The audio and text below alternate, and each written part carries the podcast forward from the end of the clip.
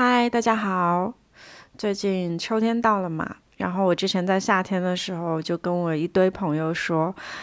不要在夏天叫我出去，请大家在二十五度以下的时候再约我出门。所以最近我就开始了一种疯狂还债的生活状态，就是那些在夏天被我告知说二十五度以下我才出门的朋友，他们开始约我出去吃饭了。虽然见朋友是件很快乐的事情啊，但是这么连续几天下来，我觉得我自己的社交电量已经基本上清空了。就是好在现在已经放假了嘛，然后我的大部分朋友他们都出国旅行去了，上海也没有剩下多少我的朋友了，所以我终于拥有了几天完全自我的放松的日子。所以就可以停下来录一录播客，然后写一些东西，享受一下属于自己的时间，然后给自己稍微充一下电。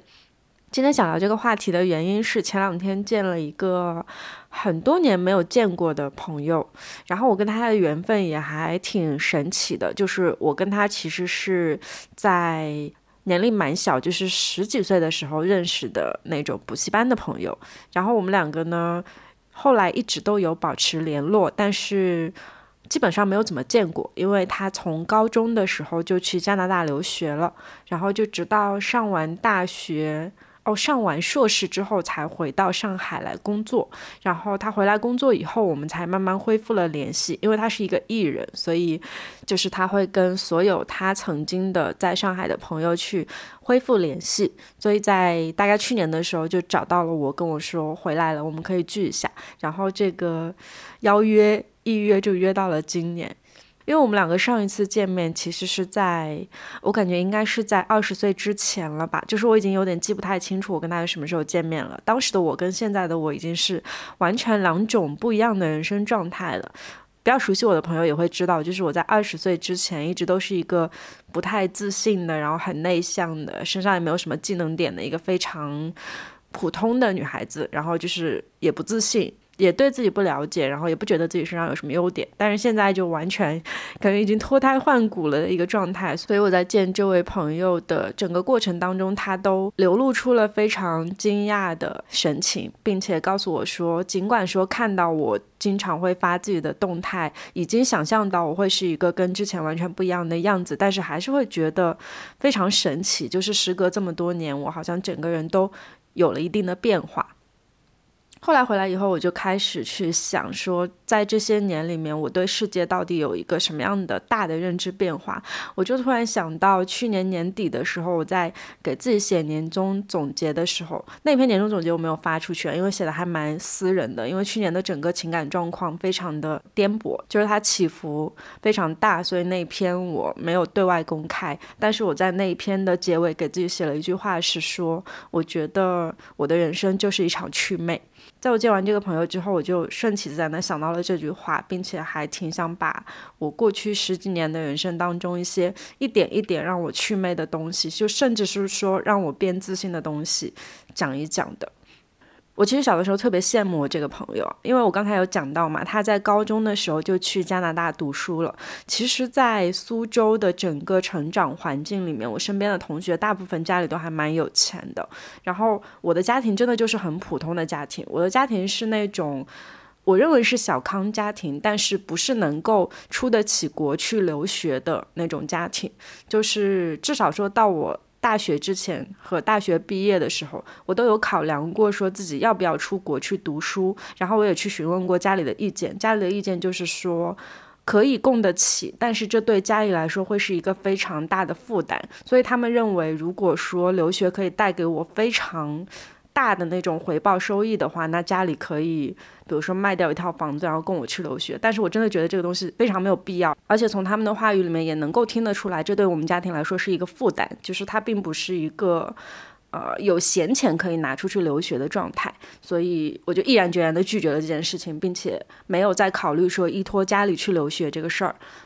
那在后来的人生里面，当然也还是憧憬过留学这件事情，但是现在其实是有足够的经济实力或者有足够的能力去自己去攒钱留学了，所以慢慢的留学这件事情对我就没有那么大的吸引力了吧。但其实，在上大学的时候，我真的很羡慕我曾经的一些同学，他们可以出国去读大学。并且在整个过程当中，他们会去世界各地去旅行，然后会在朋友圈或者在当时还是 QQ 空间去分享他们那种非常精彩的旅行生活或者是留学生涯。我那时候就会觉得哇，好羡慕，就是会憧憬说，如果自己的家庭也有那样的能力，可以让我出去的话，我的人生应该也会很精彩。但是后来的事情大家也看到了，就是我在毕业以后就从事了旅游行业嘛，所以。通过我自己的努力去了非常非常多的地方，就甚至是在大学的时候，其实也做了很多努力，穷游了很多地方，就是用很有限的经费去尽可能的满足了我自己看世界的这个愿望。然后在毕业以后就直接选择了相关的工作，并且付出了非常多的那种精力和努力去支撑自己出国，然后看更大的世界，去更远的地方，这样子。我差不多应该是从大三开始之后，就不怎么问家里面要生活费了。就除了学费是家里当时还在给我交以外，其他的钱基本上我都是自己在赚。然后直到后来，我发现自己真的去了非常非常多的地方，就看过了很多这个世界，甚至整个人都因为旅行这件事情变了一个样子的时候，我才意识到，用自己的努力去换来这些所谓看世界的机会，会让我整个人变得很踏实。也是在意识到一件事情的时候，突然间开始对留学祛魅了。就是我逐渐发现，我去往世界上任何一个地方，好像都是一件很容易的事情。我小时候总觉得出国留学那个应该是很有钱的人才能够做到的事情吧，或者是满世界旅游，这也应该是很有钱的人才能够做到的事情吧。到长大以后发现，其实不是这样的。没有非常强的经济能力，我也依旧可以。到处去旅游，只是说采用的方式会不太一样，每个人的花钱的这个上限和下限会不太一样。但是只要我真的很想要去做这件事情，并且为他付出一定的努力，我就可以做到。所以到那个时候，我会觉得这件事情非常的让我踏实。与此同时，小的时候去羡慕别人在国外可以到处玩，或者是很轻松的就拥有这一部分经历的那种感受，也就突然间消失了。那应该是我人生第一次觉察到“祛魅”这个词，就是那种曾经对我产生极大的诱惑力和吸引力的生活。当他真真实实被我抓住在了手里的时候，我突然间发现他好像没有什么了不起，而且我甚至觉得我会比别人更了不起一点，因为我完全没有靠任何人，我是靠自己去做到了这些事情的。它会让我产生一种油然而生的自信，就这种自信其实不是来自于家庭给到我的底气，而是我自己在这几年里面付诸自己的底气，这份底气会让我拥有更多的安全感。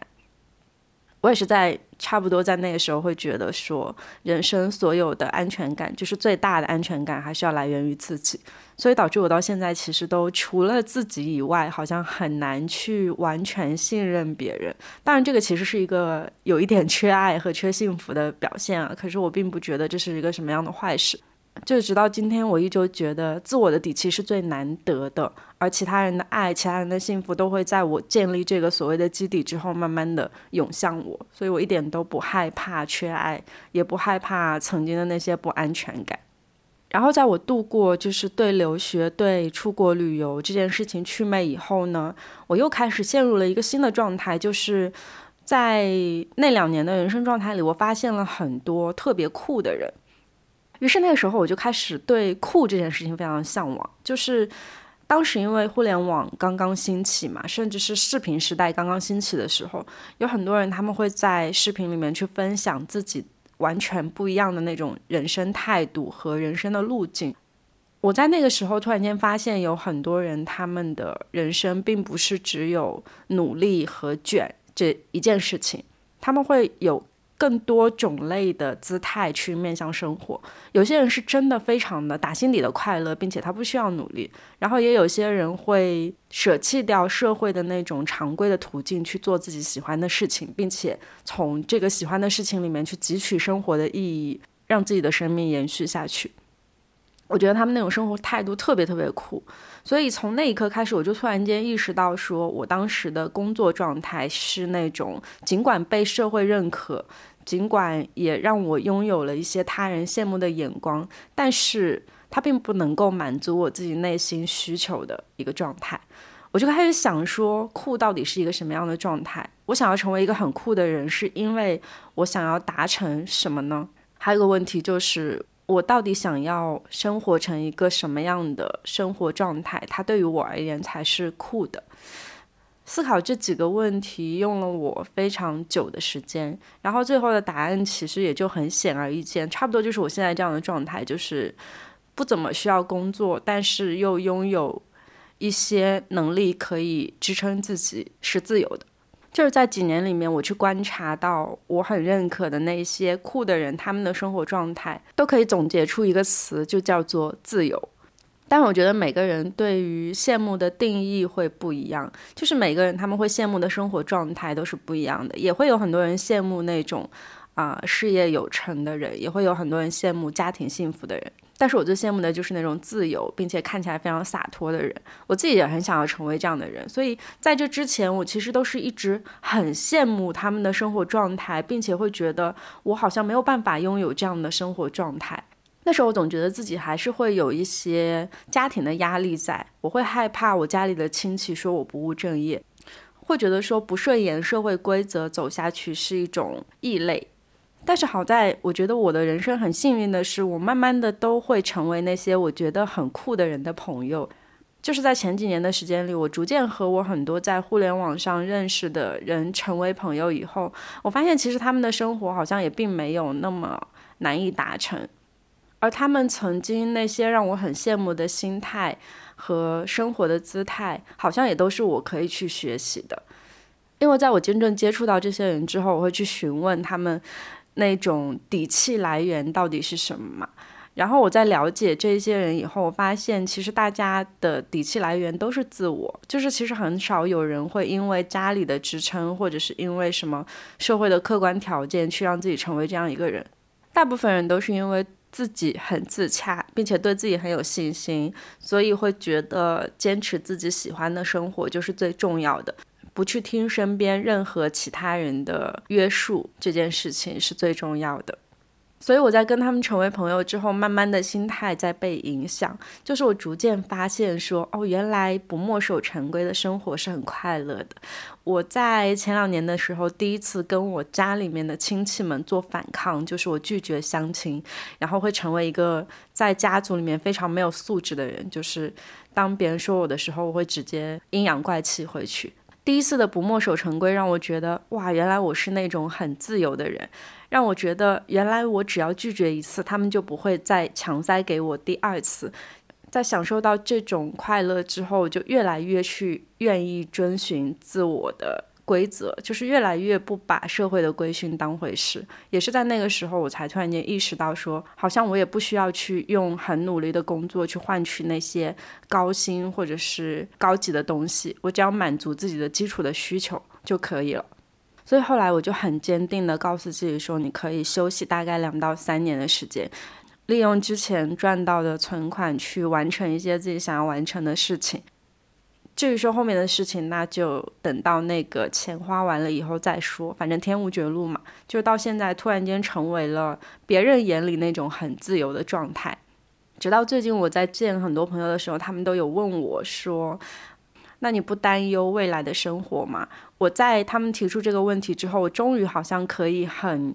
自洽的去跟他们说出，我一点都不担心，诶，就是发自内心真诚的觉得已经完全没有担忧了，也完全没有焦虑的那种时刻，会让我觉得好快乐。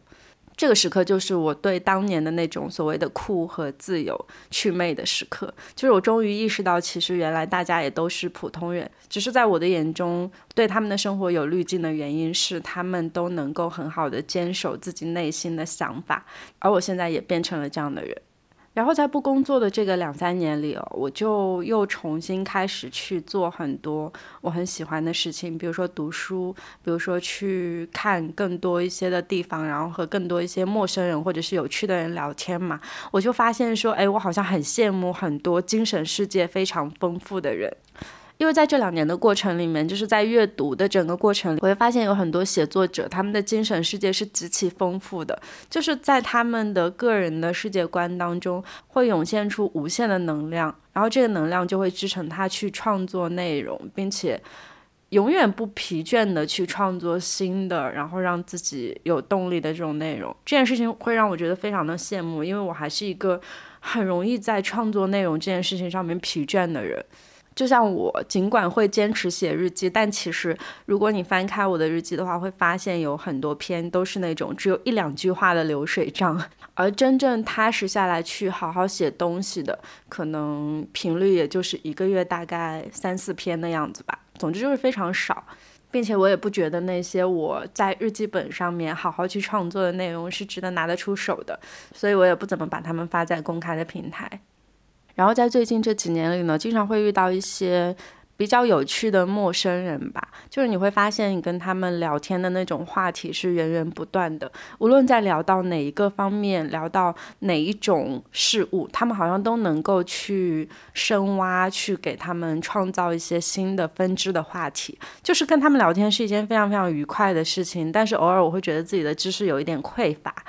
我其实很喜欢听专业的人去聊专业的事情啊，尽管说并不是所有的事情都能听懂的，但是我很享受这种沉浸式的对话。我会觉得从他们的对话里面能够听到他们的个人魅力，就在他们个人魅力展现的这个时刻，我会觉得哇，真好啊！就是当你深度研究一件事情的时候，你会为他倾注自己身上所有的能量，这些能量会返还到他自己的身体，然后变成一个。在讲述的当下发光的人，我真的很喜欢每个人身上那种发光的状态。这个时候，我就会觉得他们的精神世界异常的丰富。但是，其实我自己的生活里面对自我的评判里，有这种发光的时刻吗？就好像还挺少的。所以后来我就开始对自己反思，说是不是因为我读书读的太少了，或者是不是因为我好像没有一个深耕的一个领域。导致我没有办法在聊那个深耕的领域的时候，去和别人聊自己的世界观是如何建成的。所以我就在这两年不怎么工作的时间里面，读了很多很多书。我其实是觉得，把我之前那两年就是。在工作时候没有读的那些书，好像都补上了的这样的一个状态。然后在最近几天去见朋友的过程当中，大家都觉得我还蛮健谈的，并且每个话题我都接得上，每个话题我都有自己的认知和见解。然后大家都会跟我讲说：“哎，我发现你最近又变自信了很多。”哎，所以我这两天很开心，就是我突然间觉得我的精神世界好像也。能够达成之前我看别人时候的那种状态了，包括有件很开心的事情是，其实我在刚刚开始做这个单口的时候，我的很多讲述是没有那么流利的，就是我在讲很多话题的时候，还是会不断的去重复一些话，他不会说我在想第一句的时候，后面就直接跟上来。但是我现在在讲述一个话题的时候，我的整个谈吐好像都变清晰了。然后之前就有听友在听了我那一期，就是发在两室一厅的那个秋天的。播客之后告诉我说，我觉得你的单口进步了好多好多，这跟你以前第一次录的时候差别超级大。然后我就好开心哦，我就发现说，原来有很多事情是只要自己愿意坚持去做，它就一定会有改善的。就包括是讲单口这件，我曾经觉得它都已经是我天赋技能点的事情。在我经过这么多期的讲述以后，它好像还是天翻地覆的变了一个样子。但是我又是一个不会去回听自己过去发过什么的人，所以 其实我现在还是有一点没有勇气去听我第一期发在小三块行星的播客。因为我等会儿结束录制以后，好像可以去听一下第一期，然后再给自己一些信心。那其实整个这样坚持创作、整个坚持阅读的过程，我觉得也是一种。对精神世界丰富这个点去祛魅的过程，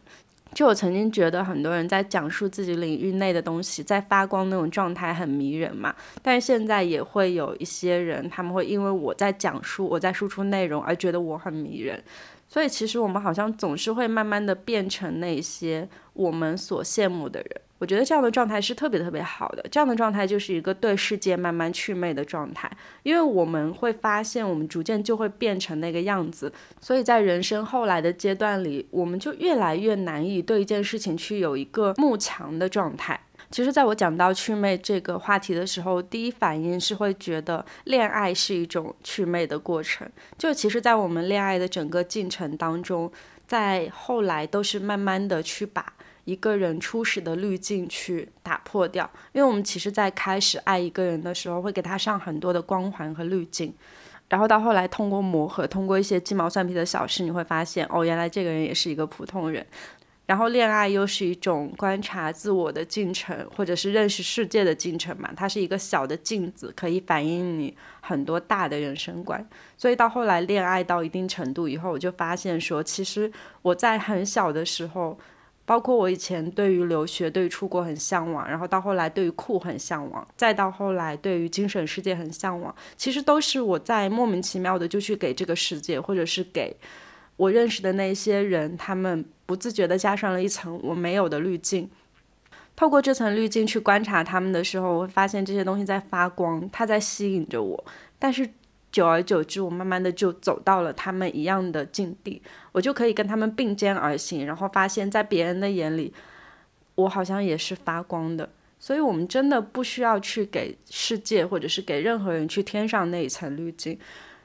如果说大家都和我以前一样，就是对自我没有太多的信心，或者是觉得自己给自己的底气不够的话，我真的觉得。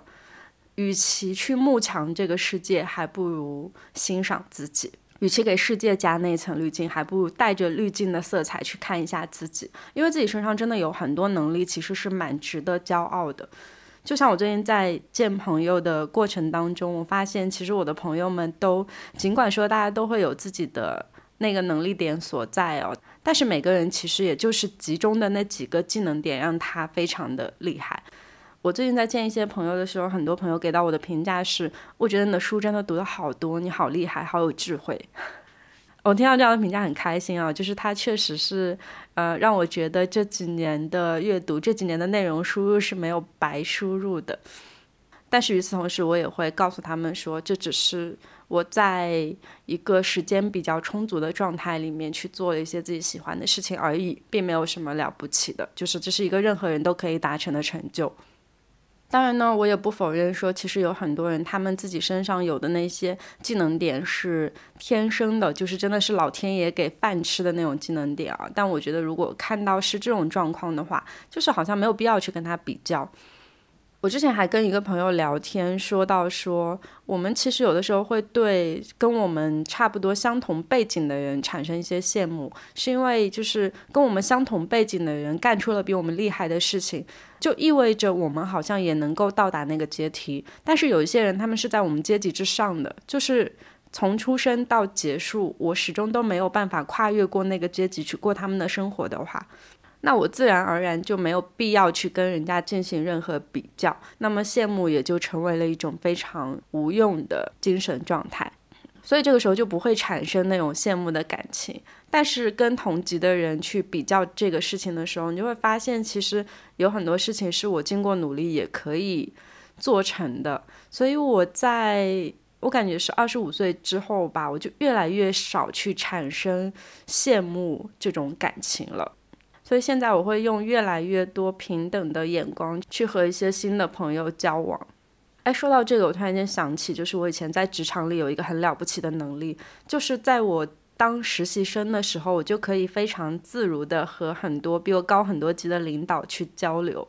这个好像是很多职场新人不敢做的事情，但是在我小的时候，就潜意识里会觉得。不知道为什么，就是当我在面对一个比我高很多级的人的时候，我会去想到说，他人生当中也有很多烦恼，他自己的家庭也可能会有很多情感的困扰。然后这个时候，这个人他在我面前其实就没有什么 title 的那种光环，他就是一个普通的，也会有很多世俗烦恼的人。然后用这样的想法去跟人讲话的时候，对方也就会觉得很平等。我其实就靠这样的想法，还折服了挺多前辈的。所以我之前在工作的状态里的时候，有很多前辈很喜欢我，就是他们会在不同的时段去给到我一些鼓励，并且告诉我说，我觉得你很像我小时候。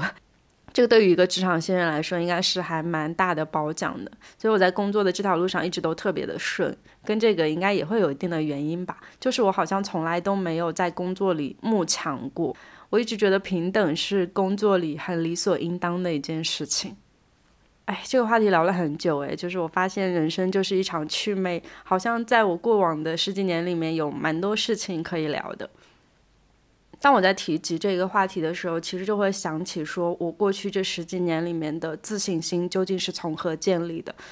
就是其实有很多我羡慕的东西，我都会靠自己的努力去获得。然后在获得的那个瞬间，我就会发现说，原来世界也不是这么困难，原来我也不是一个一无是处的人。在这一层一层的祛魅里面，我终于获得了那种自我的底气和自信。